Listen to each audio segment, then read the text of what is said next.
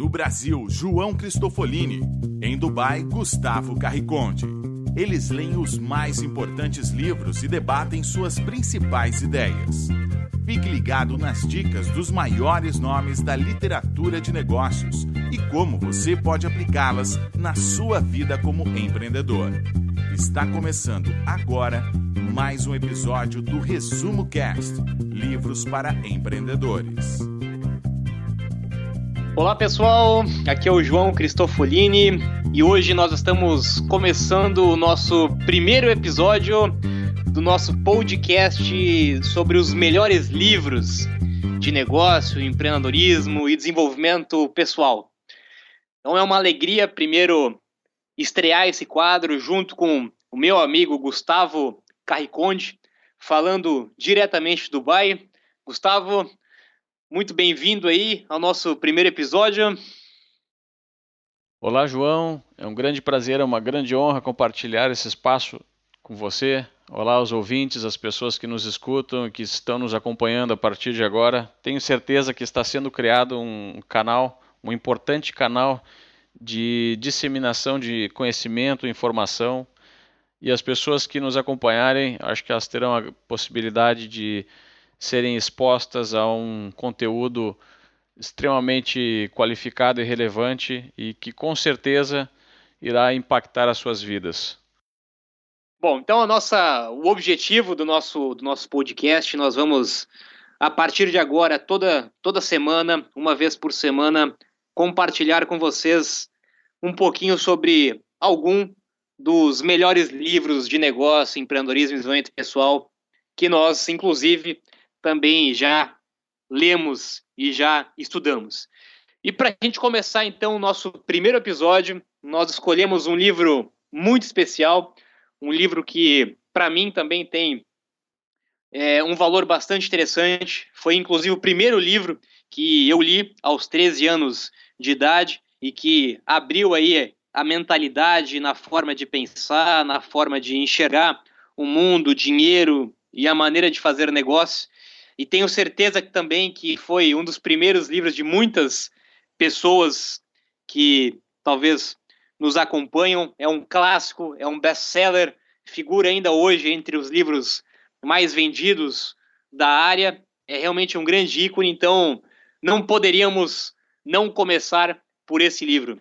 Então, Gustavo, apresente aí para o pessoal qual é o nosso primeiro livro e o autor do primeiro livro que nós vamos conversar hoje.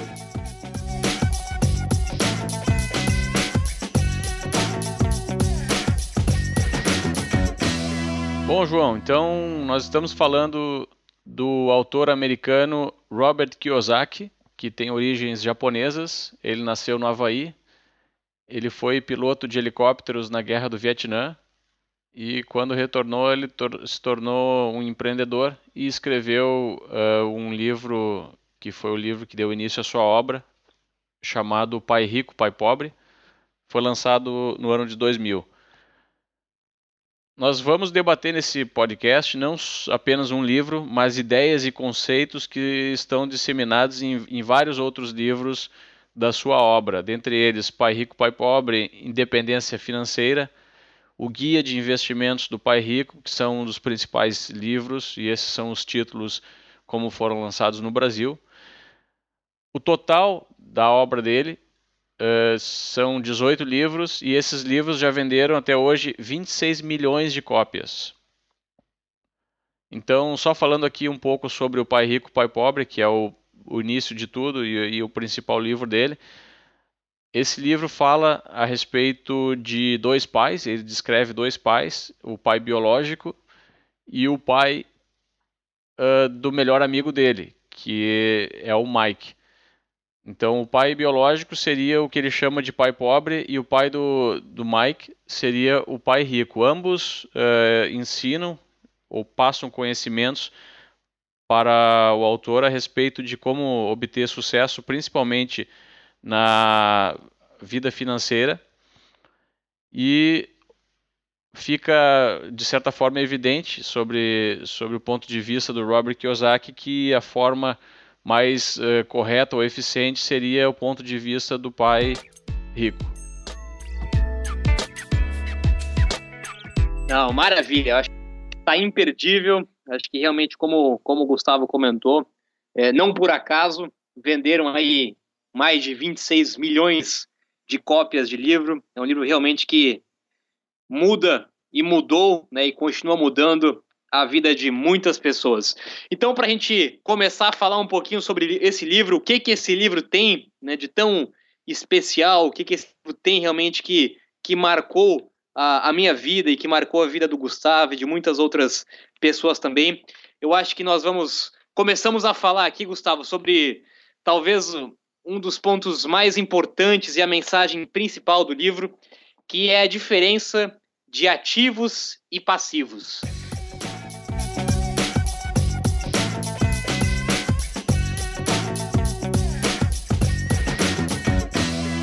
Esse, sem dúvida nenhuma, acho que é um grande equívoco da grande maioria das pessoas que vivem aí na chamada corrida dos ratos, que nós vamos descrever um pouquinho mais adiante também, que é o que o, o Robert Kiyosaki cita no seu livro, que é entender de fato o que, que é um ativo e o que é um passivo.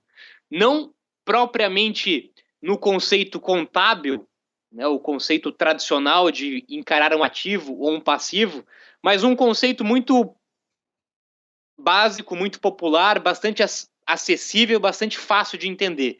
Eu acho que a principal diferença, justamente, que ele nos transmite é que ativo é tudo aquilo que gera dinheiro para você. E passivo é tudo aquilo que tira dinheiro de você. Então, dentro de ativos, nós temos vários exemplos, como empresas, como royalties de algum produto, de algum livro, como o aluguel de um imóvel, como rendimento de um investimento, rendimento de ações, tudo aquilo que de fato você investe para trazer retorno para o seu caixa.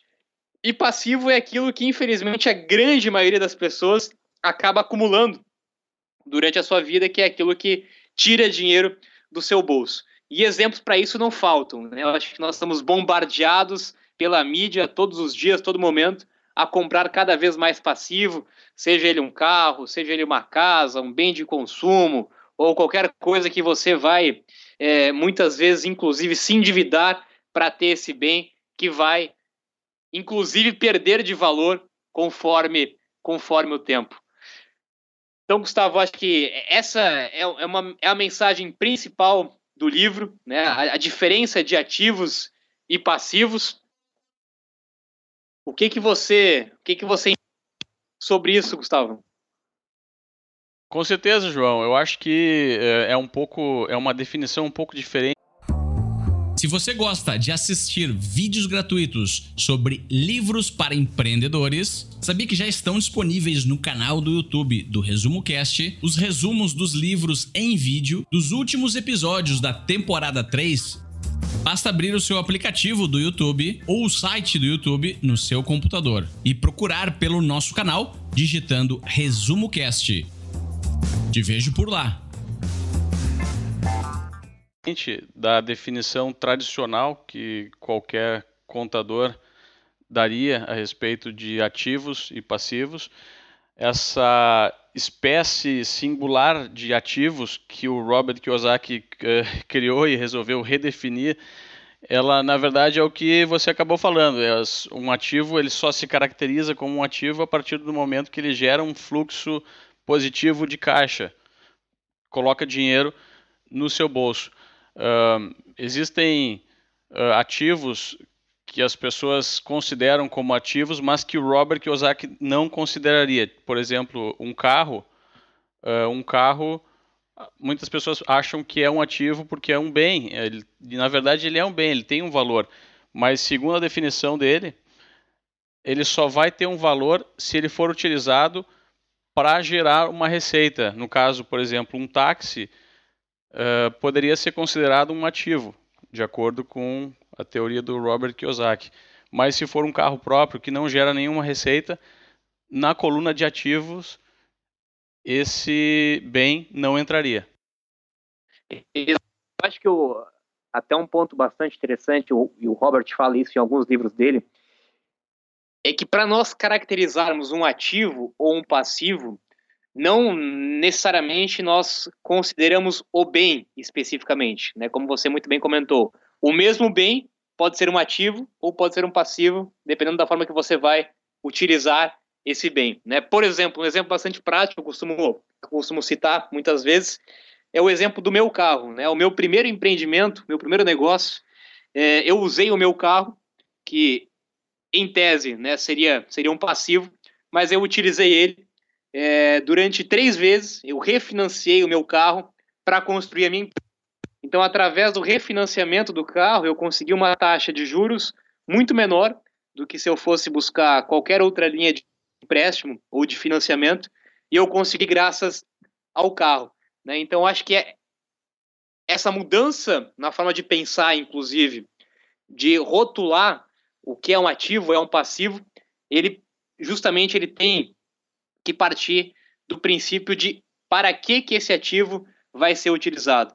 Um outro exemplo muito comum, Gustavo, é o que muitas pessoas aqui no Brasil, e não sei se em Dubai ali com você a mentalidade também é a mesma, um pouco diferente, mas achar né, que a sua casa própria é um ativo.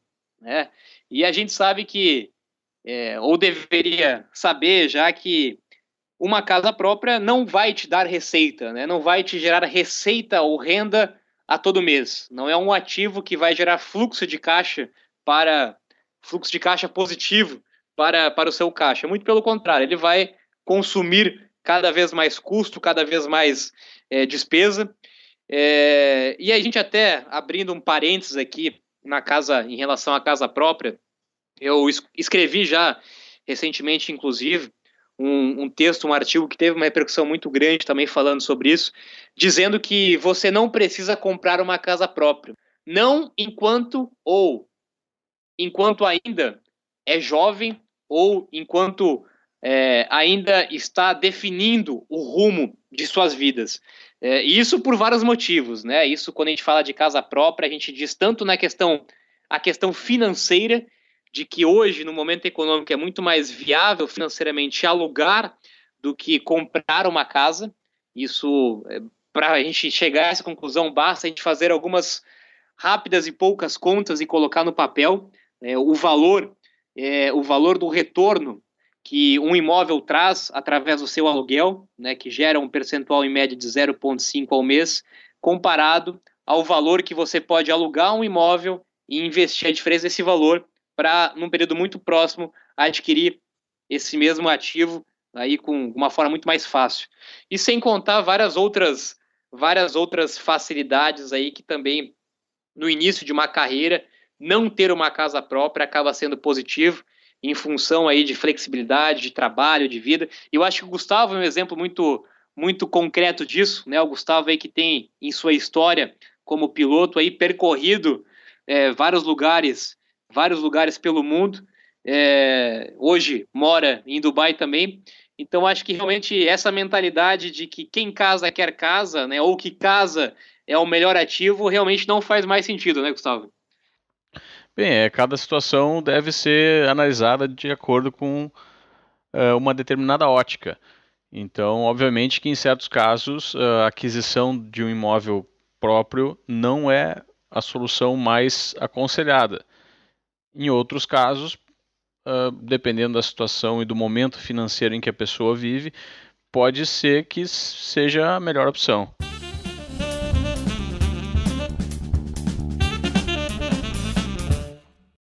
Mas uh, lembrando também que uh, nós não estamos uh, sugerindo que as pessoas não investam em imóveis, porque assim como uma casa investida para moradia não é considerada um ativo, esse mesmo bem é, como já vimos antes, de acordo com Robert Kiyosaki, pode ser visto também como, como ativo.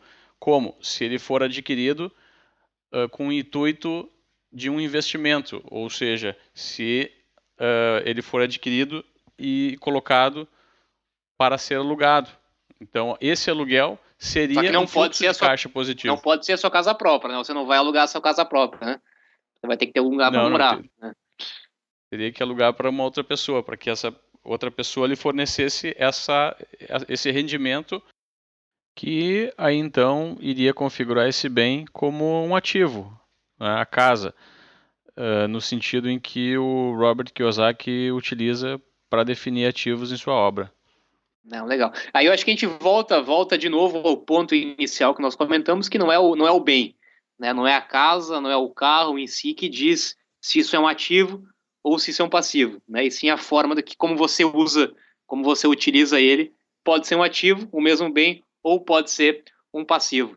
É, mas agora me lembrei também, Gustavo, de uma frase aí que o Robert Kiyosaki cita, é, não me recordo se é exatamente no Pai Rico, Pai Pobre ou se é algum outro dos livros da coleção, mas que ele diz que se nessa nesse questionamento, né, que é um, realmente é um assunto que gera muita, muita polêmica, né, é um assunto que envolve até questões aí é, emocionais e, e, etc em relação a, a casa própria, alugar ou ter casa própria, mas uma frase que ele diz e, e que chamou bastante atenção e faz muito sentido é que justamente diz que se o seu maior ativo, o seu maior patrimônio é a sua casa própria, né, então você está em grandes problemas ou em risco de ter grandes problemas. Porque se, se para você, né, você considera o seu maior ativo a sua casa própria, é, quer dizer, supõe-se que não existe nenhum outro ativo que possa te gerar renda, que possa te gerar receita é, mensalmente no seu fluxo de caixa.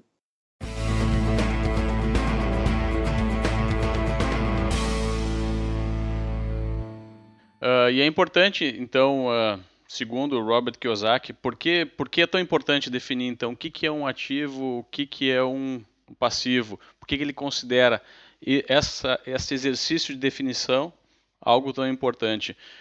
Porque, na verdade, a receita do sucesso ou da riqueza, segundo ele, é muito simples.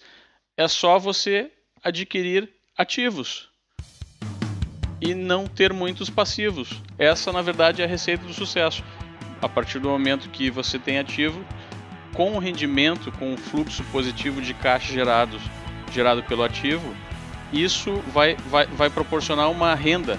E essa renda ela será utilizada para custear as suas despesas, as despesas do seu custo de vida.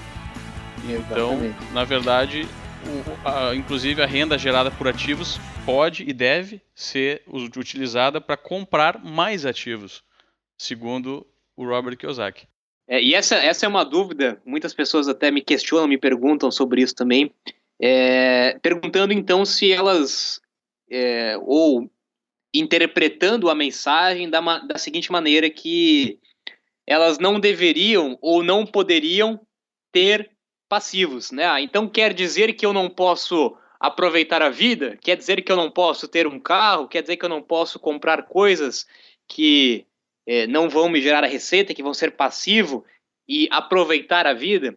É, eu acho que o, que o que você falou, Gustavo, acho que vai muito de encontro a isso, que realmente é uma simples inversão da ordem. Né? Simplesmente você invertendo a ordem, é, talvez prolongando um pouquinho mais o tempo ou o prazo para você comprar o seu passivo, né? mas você não vai deixar de ter passivo. Né? Você não vai deixar de ter passivo. Justamente é, o objetivo de construir ativos é que você possa, inclusive, ter mais passivos para aproveitar ainda mais a vida. Mas a grande diferença é justamente essa mudança, essa mudança do fluxo. Como o Gustavo comentou, o dinheiro que entra na sua conta, né, seja lá de qual meio que ele veio, de que forma que ele veio, seja do seu emprego, do seu trabalho, do seu serviço, do seu negócio, ele primeiro deve ir para a coluna dos ativos. Ele primeiro deve ser reinvestido para gerar mais receita. E depois disso, ele volta para o quadrante do passivo. E justamente as pessoas fazem o um processo contrário. Né? A primeira coisa que fazem ao receber um dinheiro, ao receberem um aumento, a receberem uma herança, a ganharem na Mega Sena, é justamente diretamente comprar passivo. Esquece se você gosta de assistir vídeos gratuitos sobre livros para empreendedores, sabia que já estão disponíveis no canal do YouTube do Resumo Cast os resumos dos livros em vídeo dos últimos episódios da temporada 3 Basta abrir o seu aplicativo do YouTube ou o site do YouTube no seu computador e procurar pelo nosso canal digitando Resumo Cast. Te vejo por lá. Assim de passar pelo ativo antes. Então, simplesmente invertendo essa ordem, pegando o seu dinheiro, comprando ativo e com o rendimento do ativo, você comprar, inclusive, ainda mais passivos, você faz com que a roda gire, com que o fluxo gire e que você conquiste a tua tão sonhada independência financeira.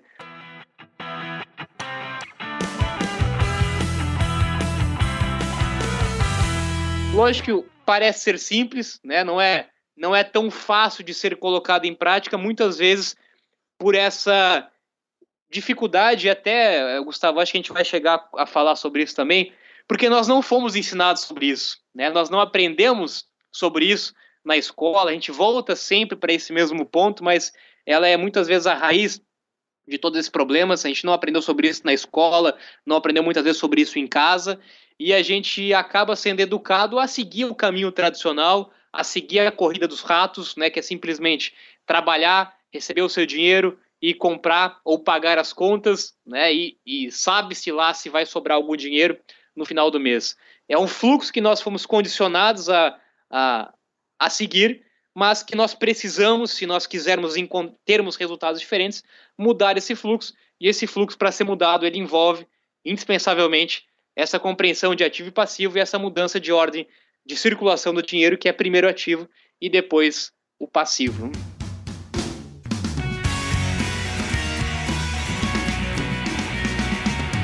Um outro conceito interessante também, que aparece em vários livros do Robert Kiyosaki, é o conceito dos quatro quadrantes do fluxo de caixa.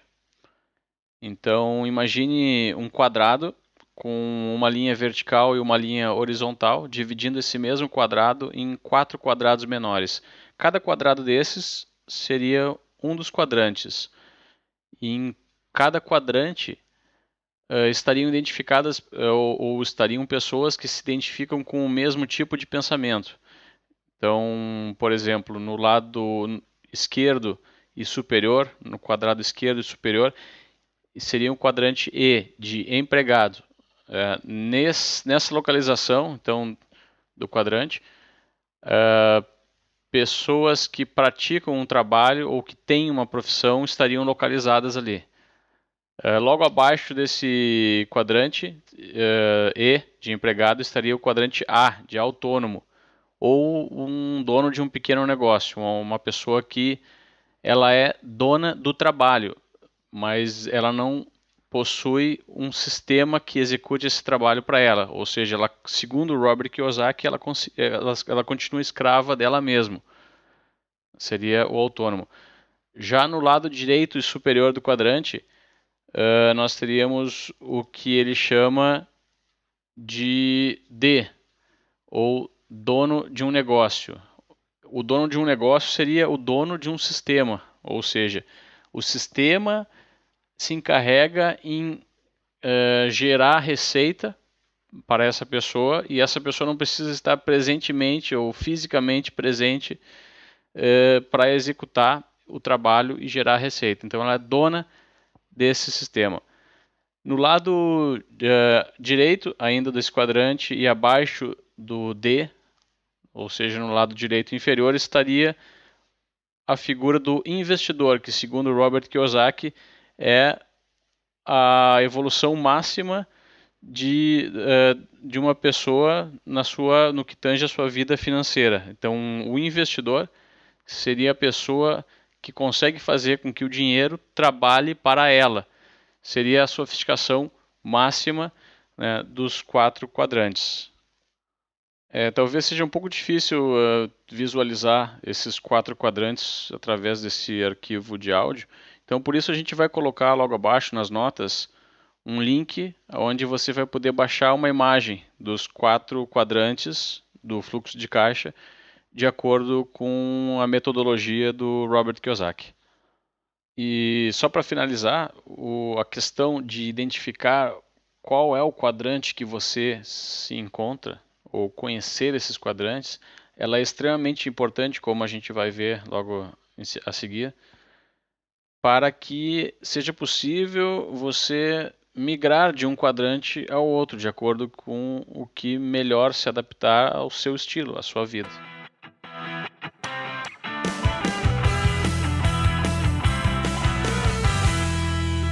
E é justamente, né, eu acho que é justamente essa essa migração de quadrantes, né, que é uma das propostas, inclusive, do livro. Né? Nós aí voltamos ao, ao que comentamos antes, né? nós somos ensinados, estimulados a estarmos sempre no quadrante E, né, o quadrante do empregado, que é o quadrante talvez mais cômodo, né, o quadrante mais fácil, mais estável, entre aspas, né, o que sempre foi nos, nos foi dito, é, e que gera, entre aspas, aí a sua, a sua remuneração mensal.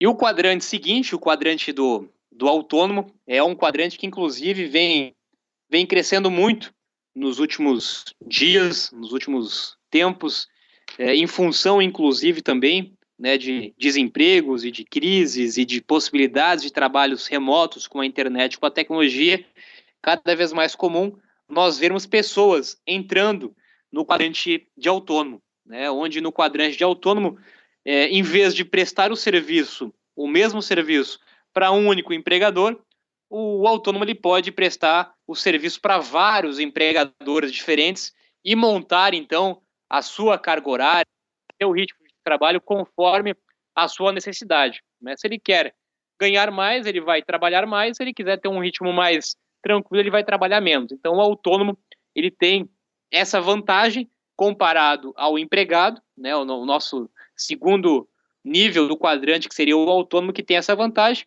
porém ainda continua tendo a desvantagem que ele, como o Gustavo comentou, continua sendo escravo, né, entre aspas, do seu trabalho, porque depende dele para gerar receita. Se ele não trabalhar em algum dia, por qualquer que seja o motivo, se ele pegar um atestado médico, se ele ficar doente, se ele tiver que viajar ou não puder trabalhar, ele não vai ter receita no seu negócio, porque o negócio depende unicamente dele. Né? É, e um outro ponto também, uma outra observação, eu acho que isso pode até inclusive ser um, um assunto aí para o nosso próximos podcast, provavelmente a gente vai falar sobre isso em futuros livros, é um empregado especialista em algum assunto, em alguma área, que resolve sair da empresa e criar a sua empresa, né, eu, eu SA, né, a, a sua empresa individual, mas ele também não pode esquecer que, além de prestador de serviço, ele também começa a ter as primeiras preocupações de gerir o seu negócio, mesmo sendo apenas dele, é um negócio que envolve marketing, que envolve vendas, que envolve gestão, que envolve a parte financeira, e esse é um dos grandes problemas que muitos autônomos têm, até porque são um só, e geralmente vêm de áreas específicas, áreas técnicas, são especialistas e acabaram não tendo, inclusive, a oportunidade de aprender sobre outros assuntos, sobre outras áreas, e acabam aí, muitas vezes, se envolvendo numa bola de neve em relação a trabalhar, trabalhar para pagar as contas, porque justamente falta esses outros, essas outras habilidades. E aí o nosso quadrante é, a seguir é um quadrante que cada vez também vem crescendo muito, cada vez mais pessoas buscando criar o seu próprio negócio, buscando empreender, buscando construir o seu negócio, que sem dúvida nenhuma o próprio Kiyosaki também fala bastante sobre isso e eu defendo e assino embaixo que ser dono do seu próprio negócio é de fato o maior ativo. A gente, inclusive, falando um pouquinho do mercado financeiro e econômico, se a gente for entender um pouquinho o mercado financeiro e econômico atual que nós vivemos hoje, a gente começa a entender que nenhuma aplicação financeira se torna tão interessante do que um negócio de sucesso, né? Um negócio onde você pode construir e alavancar o negócio com tempo de outras pessoas, com dinheiro de outras pessoas que uma aplicação financeira sozinha por si só não seria possível. Né? Então, o dono do negócio realmente é o quadrante onde você tem a possibilidade de construir o seu maior ativo, de construir uma grande empresa, de ter escala, de ter equipe, de ter talvez aí redes de franquias ou de ter expansão pela internet, tem várias formas de você ser dono do seu próprio negócio, né? seja ele franquia, negócio próprio, negócio digital, eles têm diversos caminhos e, e modelos de negócio. E por último aí, né, o investidor que muitas vezes é aquele cara que construiu uma empresa de sucesso, é o dono de uma empresa de sucesso que foi vendida, né, teve o seu momento de saída, vendeu a empresa e se capitalizou, né, ou conseguiu construir uma quantidade de ativo de receita considerável é, durante um período de tempo, e aí pode então passar a investir o seu capital, investir o seu dinheiro em outros negócios Né? Geralmente o dono do negócio ele é dono de um negócio específico e o investidor é aquele cara que tem a possibilidade de investir em negócios diferentes, diversificar os seus investimentos, diversificar as suas opções de investimentos e ali principalmente o trabalho não depende do seu esforço físico, né, do seu, da sua mão de obra, das suas horas de trabalho, porque encontra de fato outras pessoas, ele consegue fazer o dinheiro trabalhar para ele. Então, com certeza, o investidor é o quadrante máximo, né, o quadrante onde todos gostariam de estar e deveriam pensar em estar de alguma forma para fazer o dinheiro trabalhar para eles. A questão importante, Gustavo, é entender, inclusive, que nós podemos tanto seguir o fluxo que nós comentamos, imigrando de quadrante para quadrante, como também uma outra coisa que eu acho que é interessante nós falarmos aqui, e o Kiyosaki fala isso no seu livro, é que mesmo que você, se você é um autônomo ou se você é um empregado, você pode cuidar do seu próprio negócio, né? Você também pode ser um investidor, seja nos seus tempos paralelo, no seu tempo vago, investindo aquele dinheiro que você tem, né? Investindo em outros ativos que possam, de fato, te gerar mais receita. Então você pode tanto estar em mais de um quadrante ao mesmo tempo, como você pode ir migrando de quadrante conforme a sua evolução o seu desenvolvimento nos seus negócios de trabalho também. Né?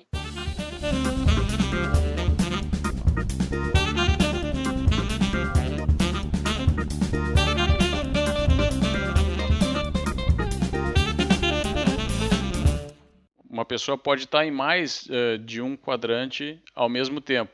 Inclusive, é necessário que isso ocorra para que as pessoas tenham a liberdade de passar de um quadrante para o outro. Um autônomo ou um empregado, nada impede que ele adquira conhecimento e se eduque a respeito de investimentos e possa até, de certa forma, ter alguma parcela dos seus ganhos provenientes do quadrante do investimento. Ah, eu acho que o grande poder de definir os quadrantes é que a gente consegue enxergar com clareza que cada um desses quadrantes, em cada um deles, as pessoas pensam de forma diferente e possuem mentalidades diferentes e maneiras de diferentes de, de resolver os seus problemas, encarar as adversidades e achar a solução.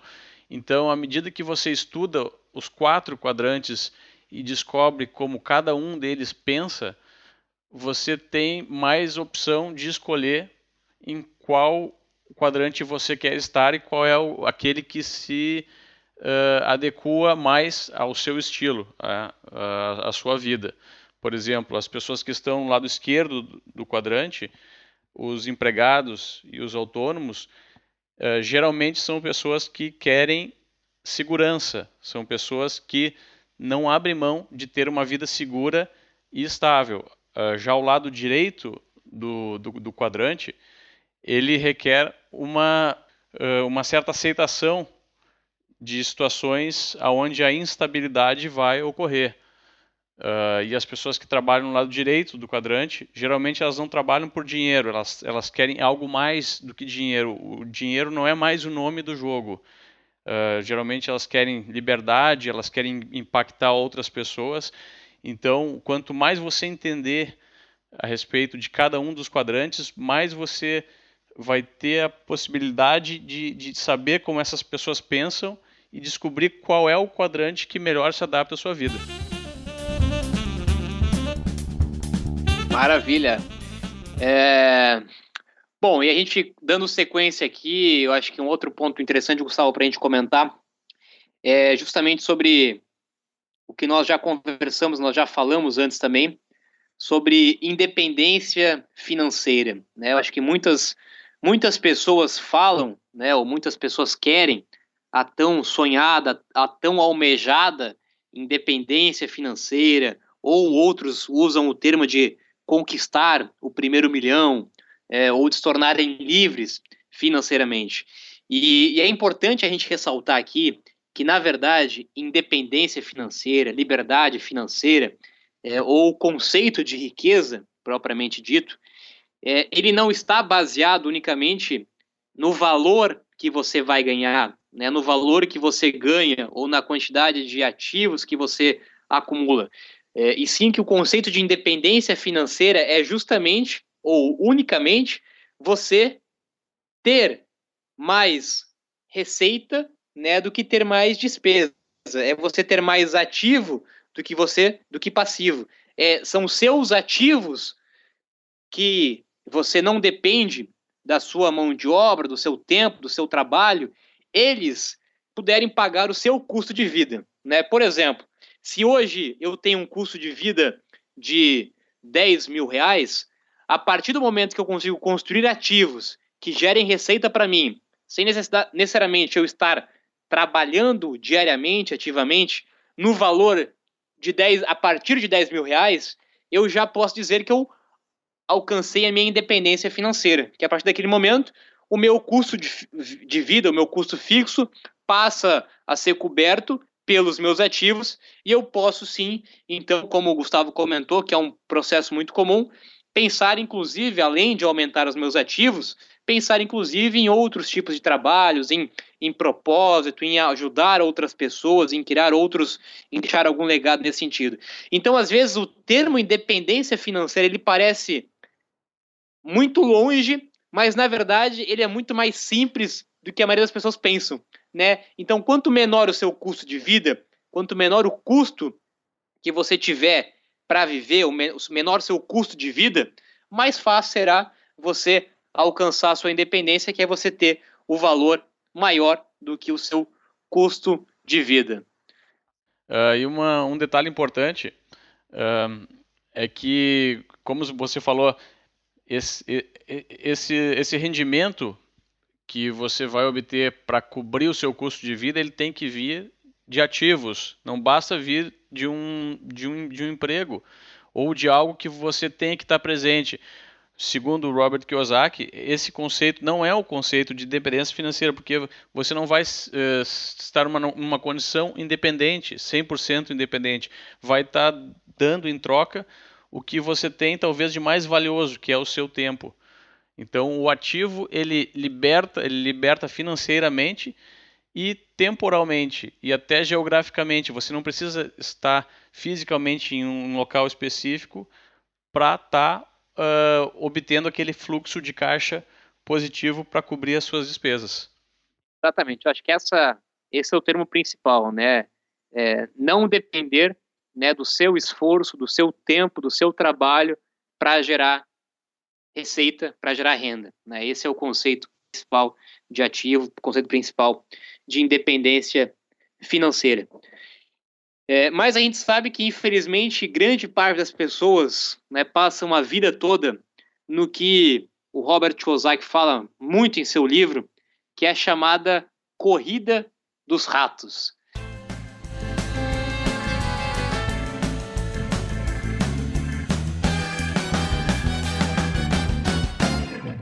Corrida dos Ratos existe aí em Dubai também, Gustavo, ou é só aqui no Brasil? Olha, João, existe sim. Existe bastante Corrida dos Ratos aqui em Dubai também.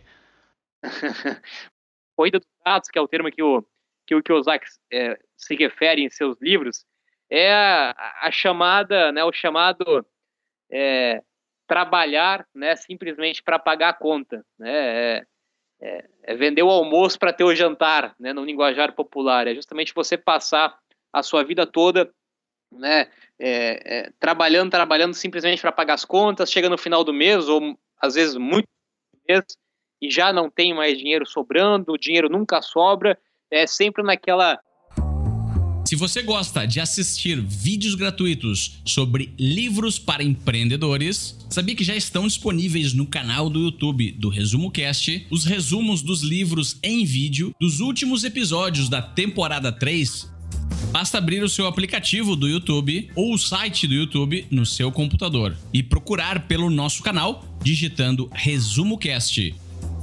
Te vejo por lá. Naquele ciclo, né? Por isso que é a corrida do rato, né? Fica naquele círculo e não sai e não sai do lugar. É, esse realmente é um grande problema da maioria das pessoas, justamente entenderem e por não compreenderem essas diferenças que nós estamos comentando de ativo, de passivo,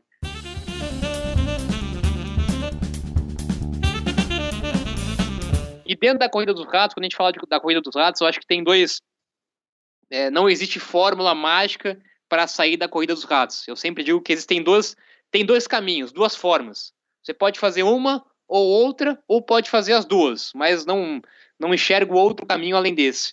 Quando você está na corrida do rato, você ou você diminui o seu custo, né? Você abaixa o seu custo de vida, corta o seu custo de vida em alguns pontos, e aí nós fazendo aqui alguns parentes com alguns outros conceitos de educação financeira que nós vamos provavelmente falar em alguns próximos podcasts também de alguns outros autores de educação financeira, que é muito comum e eu concordo com isso. Quando a gente fala de cortar custo, cortar o custo de vida, não é cortar naquelas pequenas coisas que a gente muitas vezes até vê na mídia ou vê aí entre aspas, né, especialistas em educação financeira sugerindo, que é você diminuir ou cortar o seu cafezinho, cortar o seu cinema, cortar uma, uma refeição fora de casa.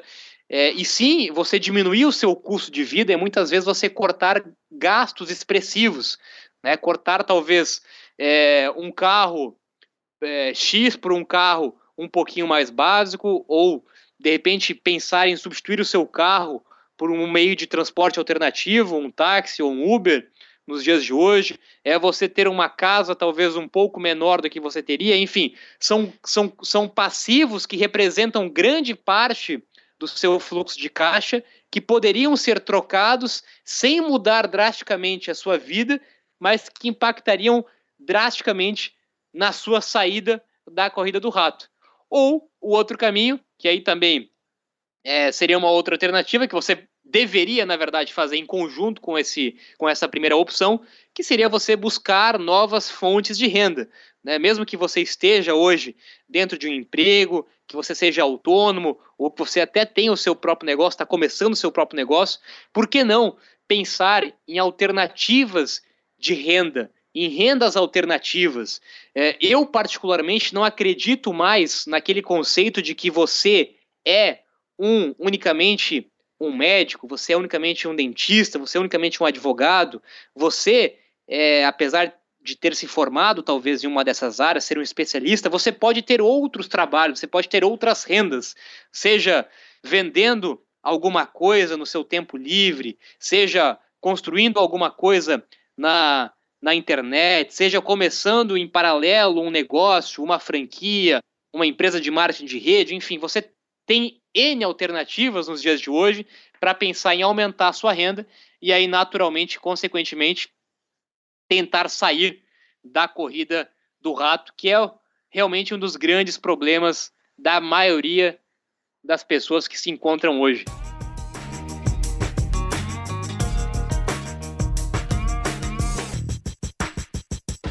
Quando você fez esse comentário, eu pensei numa situação onde que, que, que ainda ocorre hoje em dia, ocorre com muita frequência, onde as pessoas elas possuem uma, um emprego, possuem um custo de vida, um estilo de vida, e elas acabam recebendo um aumento nesse emprego, ou são promovidas, ou trocam de empregos, a, a receita proveniente do emprego aumenta. Qual é a primeira coisa que a pessoa vai fazer, ou que as pessoas normais fazem? Vão gastar mais, né? vão aumentar os seus gastos, vão aumentar o seu custo de vida. Uh, eu acho que, como você falou, João, uh, seguindo a segunda opção de saída, corrida dos ratos, é necessário primeiro entender uh, essa estrutura, esse conceito, e aproveitar essa situação de aumento ou de uma promoção e utilizar esse recurso, recurso extra para adquirir ativos. E para isso é necessário uma educação financeira, uma, uma, um aperfeiçoamento da sua inteligência financeira. É, o Robert Kiyosaki ele costuma dizer que os, os ricos eles também é, eles, eles consomem, eles têm despesas, eles consomem passivos, mas eles compram os passivos depois de terem adquirido os ativos. Ou seja, eles compram os passivos, como você falou no começo, com a renda, com o fluxo de caixa dos ativos. Então é isso que as pessoas elas, elas têm que se dar conta é muito mais interessante adquirir um ativo do que uh, modificar o seu estilo de vida aumentando as suas despesas. Essa é, é a pequena diferença que faz toda, toda a mudança no final, no final das contas, né? Bom, pessoal, a gente vai chegando próximo aqui do, do final do nosso primeiro podcast falando sobre o livro Pai Rico, Pai Pobre.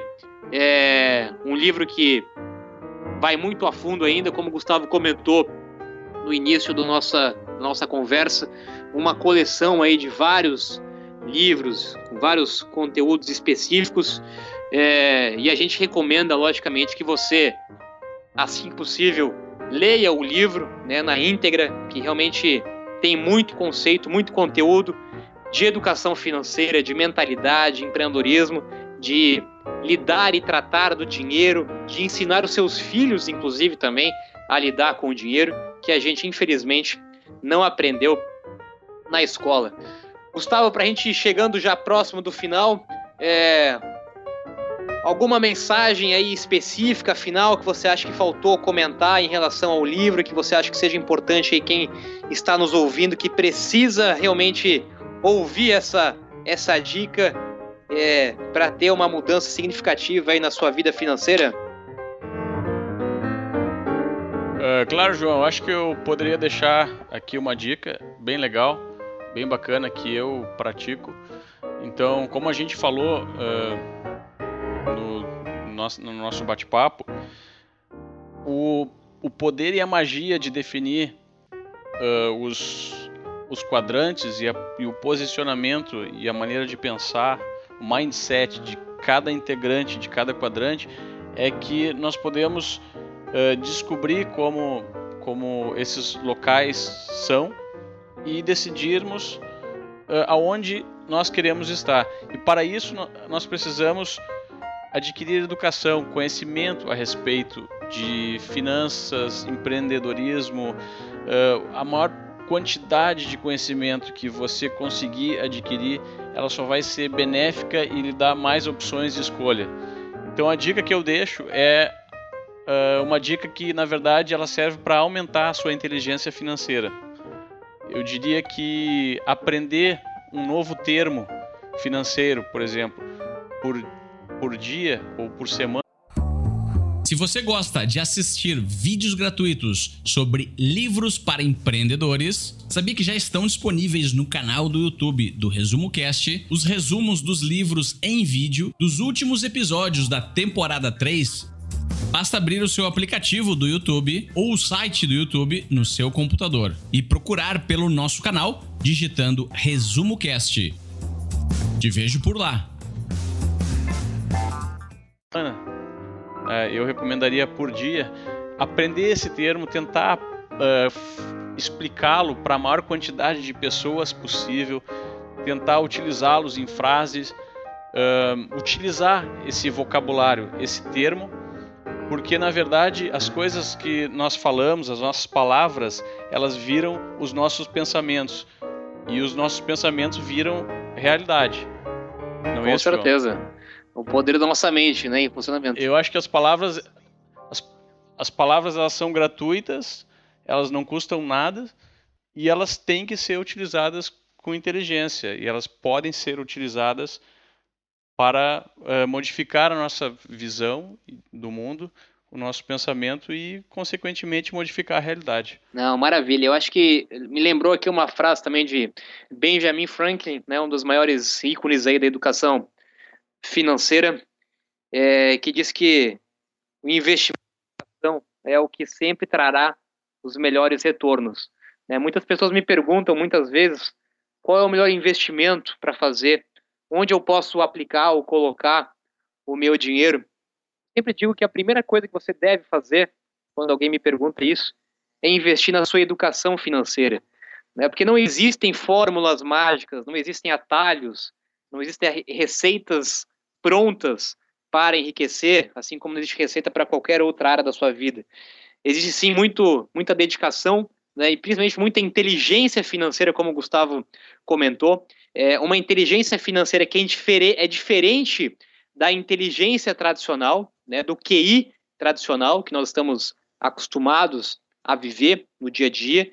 É, então, por isso que nós temos que sim investir cada vez mais na sua educação financeira, na sua inteligência financeira, falar sobre dinheiro é, na sua roda de amigos, falar sobre dinheiro em casa, na família, com é, os seus familiares, procurar pessoas que falam é, sobre dinheiro, sobre esse assunto. E se você não conhece ninguém é, que fale sobre isso, que conheça sobre isso, né, tenha certeza aí que os seus melhores amigos, né, os livros, estarão sempre disponíveis, conteúdos na internet também, mas não importa o caminho, não importa o meio, não importa. Você precisa, obrigatoriamente e indispensavelmente nos dias de hoje, estudar sobre educação financeira. E o nosso amigo aí, Robert Pai Pobre, talvez e com certeza seja aí a base inicial, a base principal para você começar a entender um pouquinho sobre esse mundo que muitas vezes é visto de uma forma tão é, estranha, tão complexa quando nós falamos, principalmente para os brasileiros, em finanças, educação financeira, mas quando nós começamos a entender, a compreender que é muito mais, como o Gustavo comentou, uma mentalidade, uma forma de pensar, de enxergar, de encarar do que propriamente números ou unicamente planilhas, você começa a mudar a sua mentalidade, você começa a mudar a sua forma de pensar, a sua forma de agir e, consequentemente, o seu fluxo de caixa, aquele saldo final do seu banco, da sua conta bancária, começa a mudar, começa a alterar também. Bom, e a gente tem ainda, Gustavo, para a gente finalizar, a gente tem um, um, um presente aí especial aí para os nossos, os nossos ouvintes que vão ter um material complementar, é isso mesmo?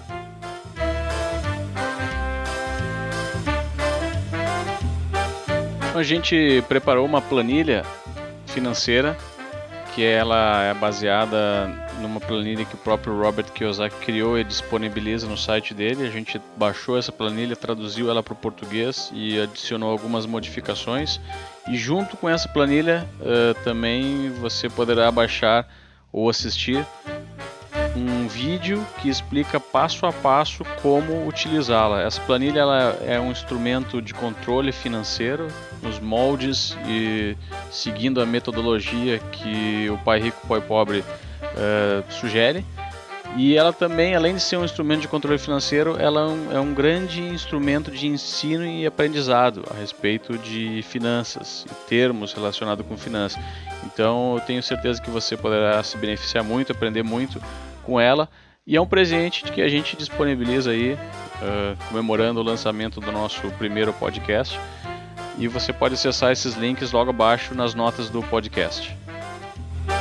Maravilha, pessoal. Bom, então esse aí foi o nosso podcast número 1, um, nosso primeiro podcast, iniciando aí falando sobre o livro Pai Rico, Pai Pobre, do grande Robert Kiyosaki.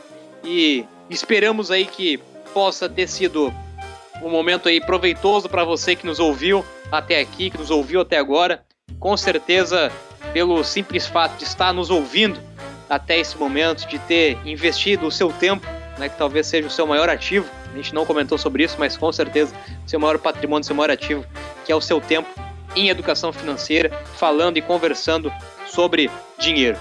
E então o nosso convite aí para você nos acompanhar, para você ficar ligado que vão surgir aí muitos outros podcasts aí semanalmente sobre novos conteúdos, sobre novos livros, também de educação financeira, de empreendedorismo, de mentalidade, desenvolvimento pessoal e comportamental, sempre tentando aí compartilhar um pouquinho da nossa paixão aí por livro, por aprender, por, por conhecimento, por conhecer, compartilhar um pouquinho com vocês para que juntos a gente possa cada vez mais evoluirmos né, como pessoas, como profissionais, como empresários, como é, seres humanos, principalmente. Tá certo, Gustavo? Te agradeço aí a, a companhia, foi muito bom aí estar junto contigo, bater esse papo aí diretamente de Dubai. E a gente se vê então no nosso próximo podcast. Tá ok, João. Um grande abraço, um grande abraço aos ouvintes e eu me despeço aqui diretamente de Dubai. Até mais. Tchau, tchau.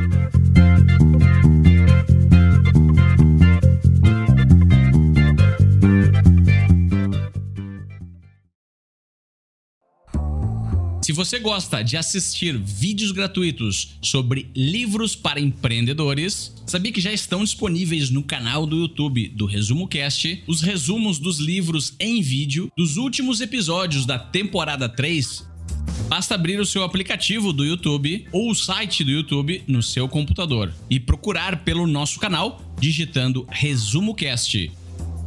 Te vejo por lá.